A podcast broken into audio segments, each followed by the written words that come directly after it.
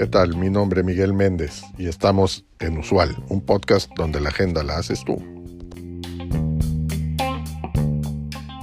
El índice Big Mac fue inventado por The Economist en 1986. Se pretende que sea una forma alegre de demostrar el concepto de paridad del poder adquisitivo. En otras palabras, ayuda a ilustrar la idea de que los tipos de cambio de mercado entre países pueden estar fuera de control en comparación con el costo de comprar la misma canasta de bienes y servicios en esos lugares.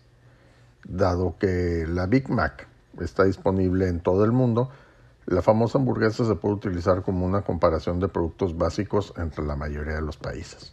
También tiene la ventaja de tener los mismos insumos y el mismo sistema de distribución con algunas modificaciones menores, como hamburguesas de pollo en la India en lugar de carne de res.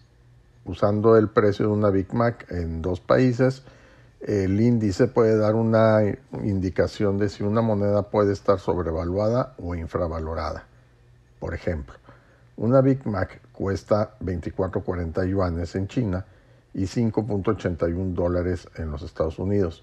Al comparar el tipo de cambio implícito con el tipo de cambio real, podemos ver si el yuan está sobrevaluado o subvaluado. En este caso, que es al cierre de enero del 2022, refleja que el yuan está infravalorado en 34%.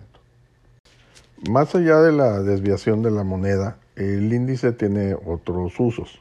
Por ejemplo, muestra la inflación en los precios de las hamburguesas a lo largo del tiempo. Si comparamos el precio de una Big Mac entre países en la misma moneda, como el dólar estadounidense, también podemos ver dónde las hamburguesas son más baratas o relativamente más caras. En el siguiente ranking, todos los precios de la Big Mac se han convertido de moneda local a dólares estadounidenses en función del tipo de cambio real vigente en cada momento que ahorita les voy a comentar las fechas. Se muestra el cambio en el precio de una Big Mac en países seleccionados del año 2004 al año 2022 y se ordena por precios de mayor a menor en enero del 2022. En primer lugar del ranking tenemos a Suiza, donde en enero del 2022 una Big Mac costaba 6.98 dólares. En mayo del 2004 su precio era 4.88, lo que refleja una variación en el precio del 43%. En segundo lugar está Noruega, donde en enero del 2022 el precio es 6.39 dólares y en mayo del 2004 era 5.18, 23% es el aumento en el precio. En tercer lugar, Estados Unidos, donde al cierre de enero del 2022 el precio de una Big Mac era de 5.81 dólares y en mayo del 2004 era de 2.90, lo que es un 100% de aumento en el precio en este periodo. Le sigue Suecia, donde en el cierre de enero es 5.79 dólares por la Big Mac y en mayo del 2004 3.94 dólares lo que refleja un 47% de aumento en el precio. Israel, enero del 2022, 5.35 dólares, mayo del 2004, 2.79, es un 92% de aumento en el precio. En Canadá, enero del 2022, 5.32 dólares, cuando en mayo del 2004 eran 2.33 dólares, lo que refleja un incremento del 129% en el valor.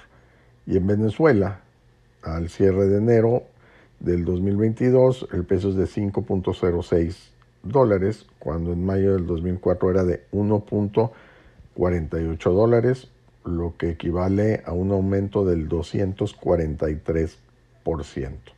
En la comunidad europea, 4.95 el valor en enero del 2022, mayo del 2022 4, 3.29 dólares por Big Mac, 51% de aumento.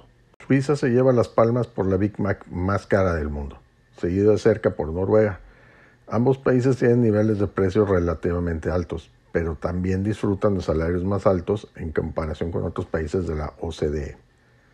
Por otro lado, Venezuela ha visto el mayor salto en los precios de las hamburguesas con el costo de una Big Mac subiendo casi un 250% desde el 2004.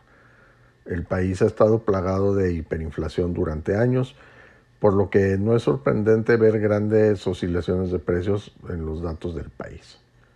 Finalmente, vale la pena señalar que Rusia tiene la Big Mac más barata del mundo con 1.74 dólares.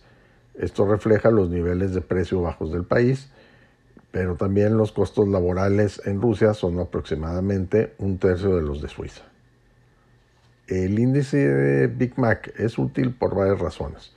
Los inversores pueden usarlo para medir la inflación a lo largo del tiempo y compararla con los registros oficiales. Esto puede ayudarles a valorar los bonos y otros valores que son sensibles a la inflación. El índice Big Mac también indica si una moneda puede estar sobrevalorada o infravalorada y los inversores pueden realizar operaciones de cambio de divisas en consecuencia. Y por supuesto, el índice tiene deficiencias. Menciono algunas que los economistas han notado. Los servicios no comercializados pueden tener diferentes precios en todos los países.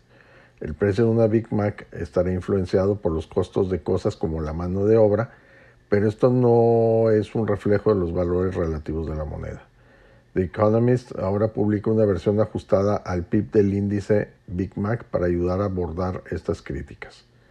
Segundo, McDonald's no está en todos los países del mundo.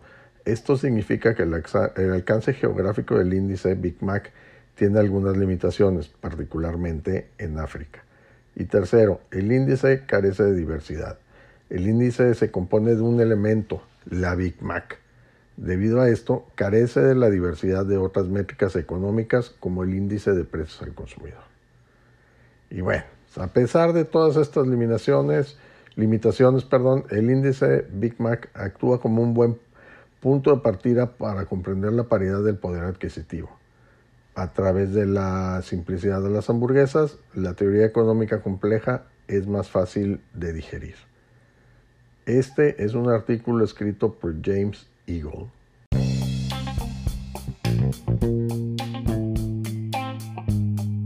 Gracias por acompañarnos en este episodio. Te recuerdo seguirnos y darnos like. Es de suma importancia para el desarrollo de este proyecto. Así como también te pido que nos dejes tu mensaje de voz en el cuerpo de este podcast con el tema que quieras que tratemos en los siguientes episodios o que nos envíes un mensaje directo en nuestro Twitter arroba usual un podcast. Hasta la próxima.